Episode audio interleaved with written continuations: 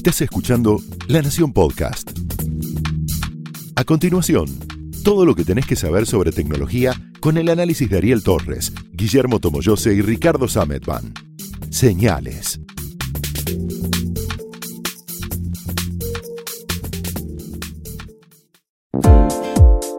Hola, ¿cómo están? Bienvenidos a otra edición de Señales, el podcast de tecnología de la Nación. Yo soy Ricardo Sametban. Yo soy Ariel Torres, estoy de vuelta. Y yo soy Guillermo Tomoyose. Y en esta ocasión tenemos un par de buenas noticias. Una que tiene que ver con WhatsApp, que para mí es una buena noticia. Y otra tiene que ver con Netflix. Con Netflix. WhatsApp. WhatsApp presentó una nueva función que ya había anunciado en febrero para empezar a restringir o a tratar de delimitar las invitaciones que tenés al momento de chatear. Eh, básicamente son las limitaciones a las invitaciones grupales. Hasta ahora, cualquier persona te puede invitar a un grupo Te, y vos. se te subía, no te invitaba, Sí, te sí, subía sí. de te prepo, llenaba, de- malo. te cargaba de una la conversación y no tenía forma de escapar. Sí, podés decirte, pero el mensaje de Guillermo salido de la- del grupo es No, quedás mal. incómodo. Claro, es sí, muy incómodo. Era una encerrona, realmente. Sí. Igual quedabas mal, pero quedabas mal con cierta, cierta victoria moral de decir, loco, a mí nadie me invitó a este lugar. Me No, porque metieron en este antro todo y mal. yo no hice, no hice nada. Todo mal eso, mejor que lo empiezan a arreglar. ¿Cómo Bueno, es? y empezaron a cambiar las políticas de privacidad en la gestión de los grupos y entonces ahora tenés tres opciones. Una que ninguna persona te pueda sumar a un grupo salvo con una invitación que va a durar unas 48, 72 horas hasta que vos lo puedas pensar y decir, bueno, quiero formar parte de esta conversación en este grupo o no, la rechazás, no le das... Sos muy curso. generoso, Tomo al decir generación en WhatsApp. Eh, perdón, al llamar conversación a lo de WhatsApp. Está lejos no de serlo, eh. pero whatever. Ahora, ¿no será que en el, en el grupo aparece fulano de tal lo invitó a Guillermo Tomoyose y pasado el periodo, Guillermo Tomoyose despreció el grupo y no ha aceptado? Van No. a empezar a aparecer un montón de nuevas etiquetas en función de si ¿Pero es así o no? No sabemos. Todavía lo acaban de anunciar, es oficial, pero va a llevar una serie de semanas hasta que la versión esté actualizada. Esta era una de las grandes funciones esperadas, sumado al modo oscuro, que ya se sabe que WhatsApp está trabajando sobre eso.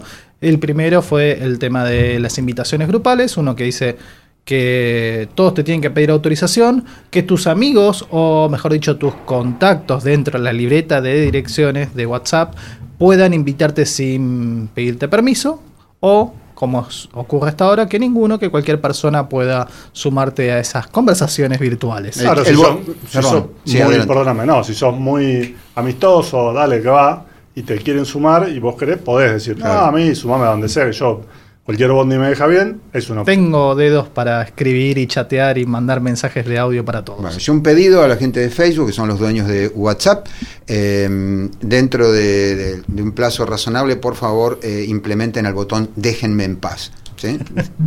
Cuando puedan, digamos. Un botón de no molestar, digamos. Sí, déjenme en paz, debería decir. No, ya, lo de WhatsApp está lejos de molestar, es ya, digo, es No tremendo. alcanza, no alcanza con modificar el estado en esto, es simplemente...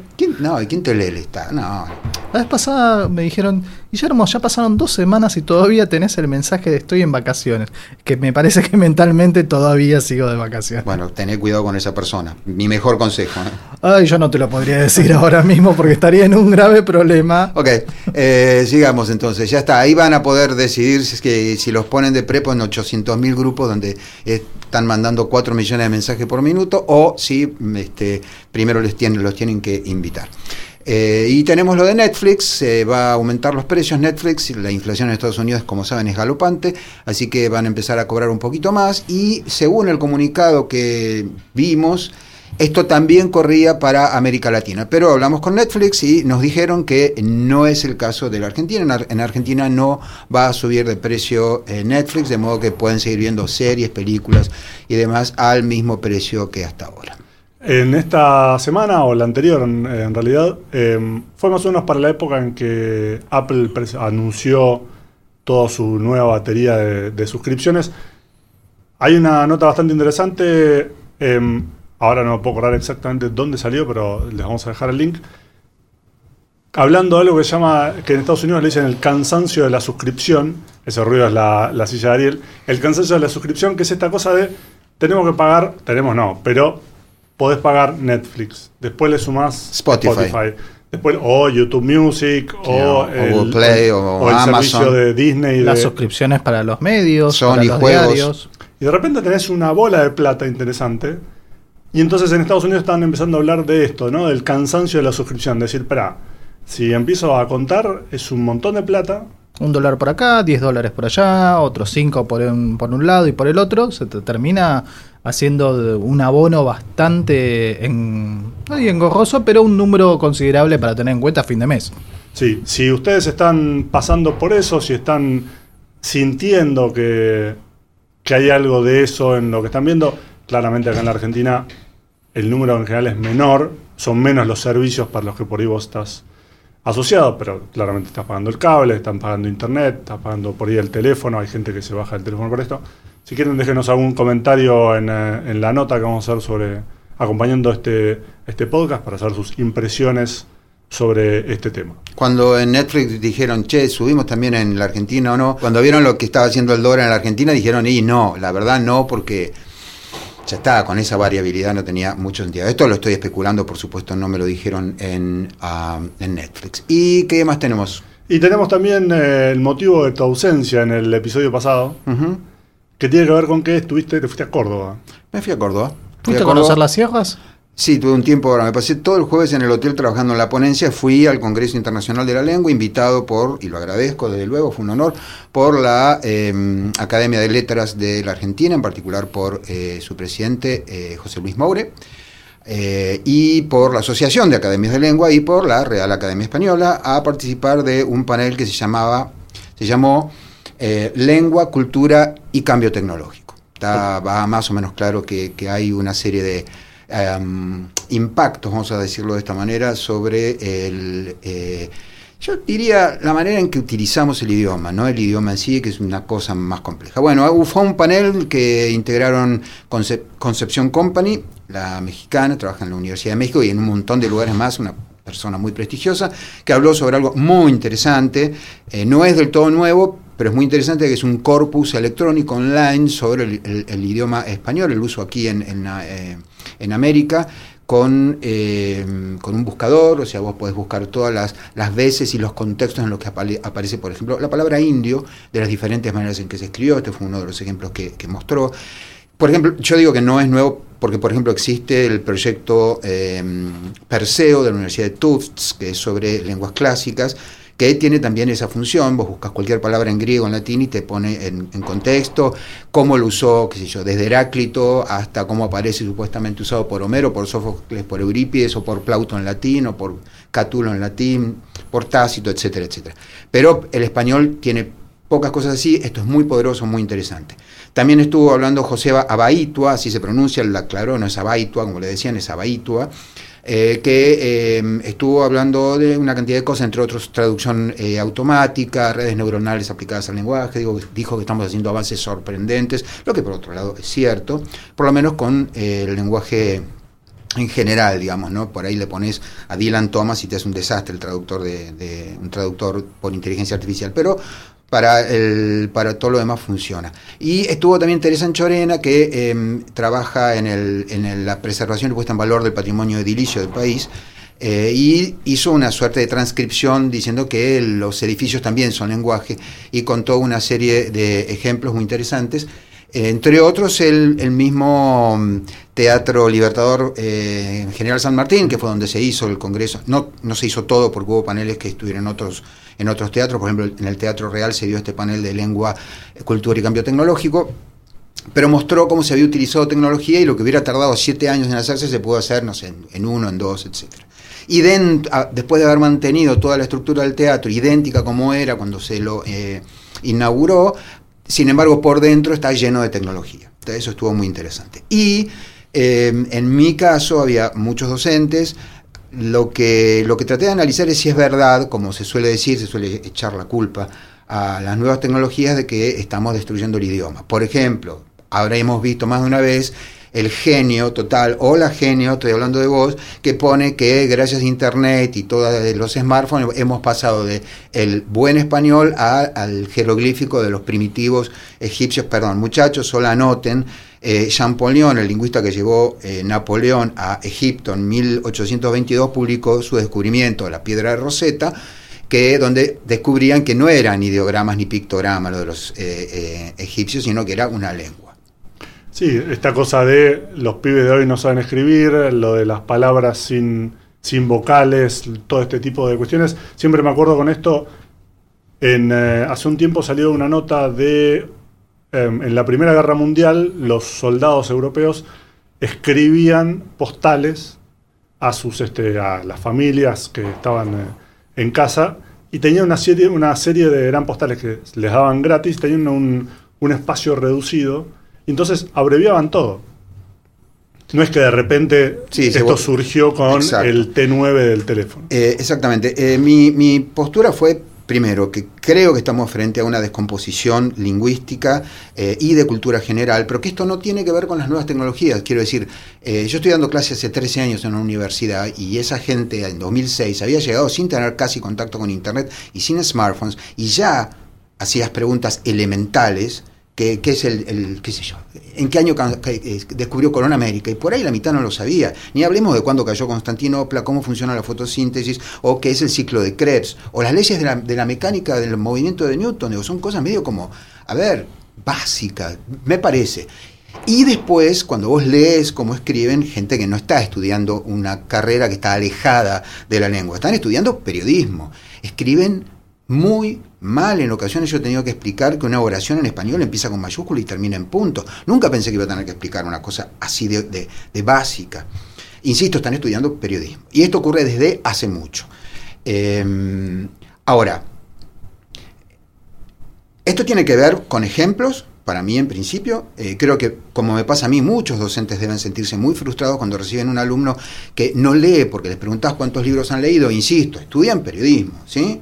Pues el tipo, con todo, dicho esto con todo respeto, pero si va a estudiar por ahí, eh, ¿qué te puedo decir? Si va a ser astronauta y no leyó a Kafka, ok, no pasa nada, sos astronauta, vas al espacio.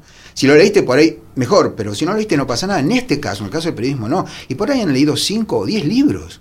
¿Entendés? Para, para ese momento, buena parte de nosotros, ya teníamos 500 o 1000 libros de literatura, no, no me refiero al manual del fútbol.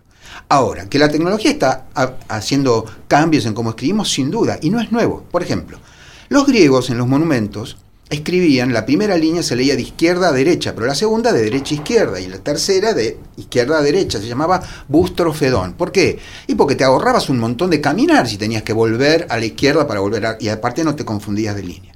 También eh, existió en la Roma del Imperio, la Roma clásica de, la, de la República, y también los griegos tenían algo llamado scriptio continua. Escribían sin espacios entre las palabras, eh, y todo en mayúscula.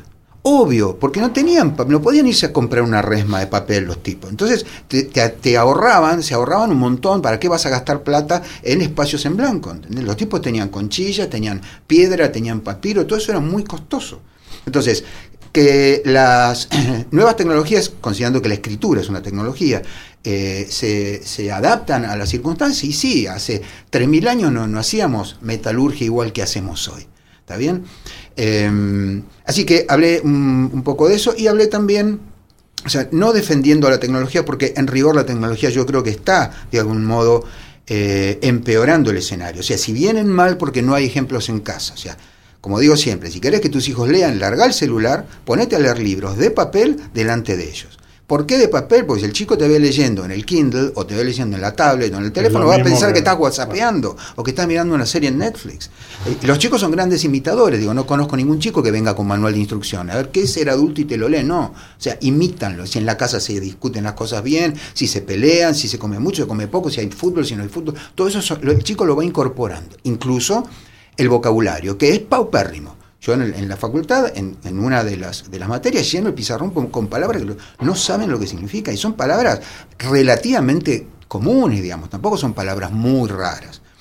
Eh, y bueno, nada, me parece que ahí hay, hay que repensar un poco los ejemplos que le damos a nuestros chicos eh, y mm, hay que obviamente repensar la, educación.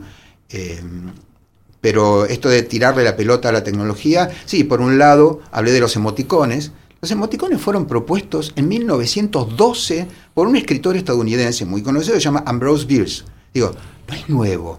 y fueron inventados en, el, en Carnegie Mellon, Estados Unidos, en 1982. Ahora nos asombramos, y aparte hablamos de jeroglíficos egipcios, ahí ya fuimos al pasto. Y la otra parte de lo que me habían pedido que, que comentaran en esta ponencia fue cómo afecta al periodismo. Y ahí dije que sí, es verdad, hemos tenido que aprender un montón de conceptos exóticos y nuevas herramientas, y, la dinámica de la web es distinta, y tenemos otras métricas y tal. Pero a mi juicio, lo que dije fue que me parece que el gran cambio es que desde 1990 para acá hay 4 mil millones de personas que tienen acceso a un poder que antes solamente tenían las grandes empresas, los gobiernos y los medios. Esto es el poder de comunicar masivamente opiniones y demás. Y dije que yo, como ustedes saben, los dos me conocen hace mucho, he defendido a rajatabla la libertad de expresión, pero libertad de expresión no es sinónimo de periodismo. El periodismo es un oficio que se aprende muchas veces a los golpes, hay que, hay que, hay, hay que cultivar una, un escepticismo que es muy difícil, porque uno en general tiende a creer, por una cuestión de, de, que si no la vida sería imposible, tendés a creer, los periodistas tendemos a discutir todo, y que el hecho de tener internet y un smartphone no te convierte en periodista, son dos cosas distintas, y hablé de las fake news y de los rumores virales y de todo ese tipo de campaña sucia, que el único contrapeso que existe es un montón de gente como nosotros, que estamos entrenados para ir y buscar, digo, chequear, chequear el dato. El, el hecho de que aparezca en WhatsApp o en Twitter no lo convierte en verdad. Entonces, dije que el, cuando se apareció Internet, mucha gente pensó que era el fin del periodismo, ustedes lo recordarán, estaban ahí. Eh, me parece que fue una confusión eso. En realidad, este, una cosa es poder comunicar masivamente, que me encanta, que la gente pueda hacerlo, por fin. La Declaración Universal de los Derechos Humanos de 1948. Recién con Internet se fue posible hacer verdadera libertad de expresión. Pero libertad de expresión no es sinónimo de periodismo, son dos cosas distintas. Eh, de hecho, lo nuestro es libertad de prensa, en todo caso. ¿Sí? Así que bueno, eso, eso es lo que me tuvo ocupado. No fui a la Sierra Rastomito porque me pasé el jueves entero encerrado en una habitación del sí. hotel terminando la ponencia que fue mucho más largo, lo que se entrega a la, a la, Real Academia y que se sube a las actas es mucho más extenso que esto que acabo de decir y que lo que dije en, la, en el Teatro Real durante la, la eh, el panel. Eh, así que no, esa, ese mediodía. Y pudiste volver, porque casi, casi te quedas el fin ca de semana. Casi me, me, sí, me quedo sin, sin vuelo, pero, pero volví tarde, pero volví el viernes. Fui, estuve el jueves y el viernes, el viernes a la noche volví. Hubo, hubo muchas preguntas. Este, muy interesantes eh, y estaba el, el, teatro lleno, calculo unas 500 personas, porque un teatro grande, interesante, no, no estaban las, los, los palcos, pero sí estaba todo el, el, la parte de abajo, digamos, eh, lleno de gente. Fue muy lindo. Esa combinación de eh, nuevas tecnologías y la posibilidad de que más gente se exprese y sobre todo que eso que expresa llegue a, un número más grande de, de, personas también está influyendo no solamente en cómo se habla y en la lengua, sino en qué elegís com comunicar y cómo, ¿no? Digamos, no solamente estar pendiente del texto escrito, sino el audio, la fotografía, sí. el video, bueno, y eso también es una manera de modificar. Totalmente. Una de las cosas que yo dije y que está mucho más claro en la ponencia que se va a publicar es que el otro gran cambio que hemos eh, experimentado los periodistas es que por fin podemos oír a nuestras audiencias. Hasta que apareció Internet, ustedes lo saben, bueno, vos casi no hiciste periodismo sin internet, pero vos sí, y yo buena parte de mi vida. Digo, dice vos no, dice Guillermo. Por Tomito, claro. Acá cuando voy a sentir, eh, asiento con mi cabeza, pero... Tenemos, no claro.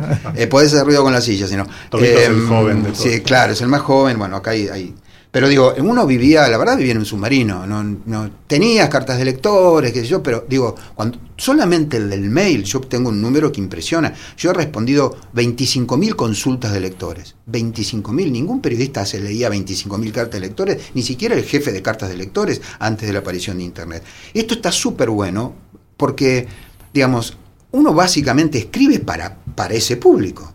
Cuanto más lo conoces, mejor.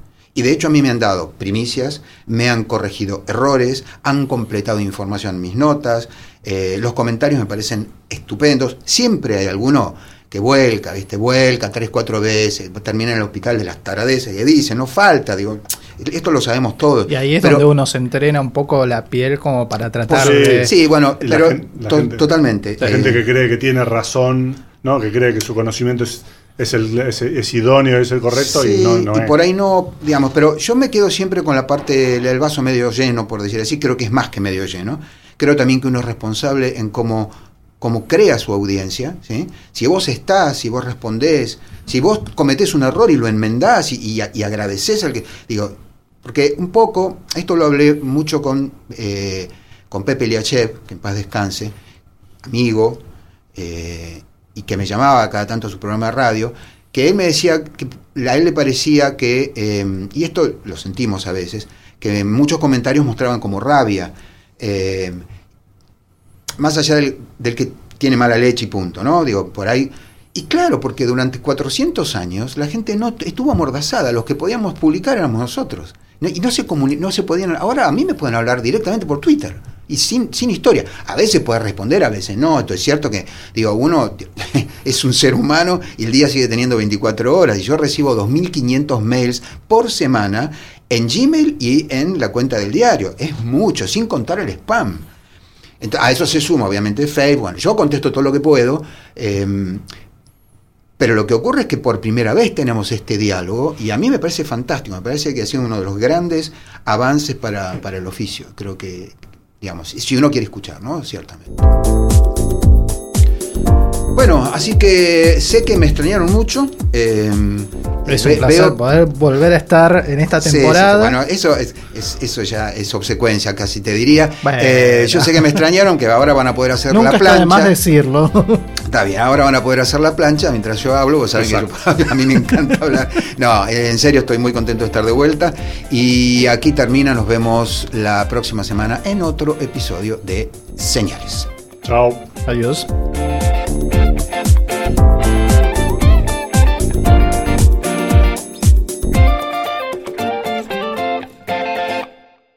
Esto fue Señales, un podcast exclusivo de La Nación.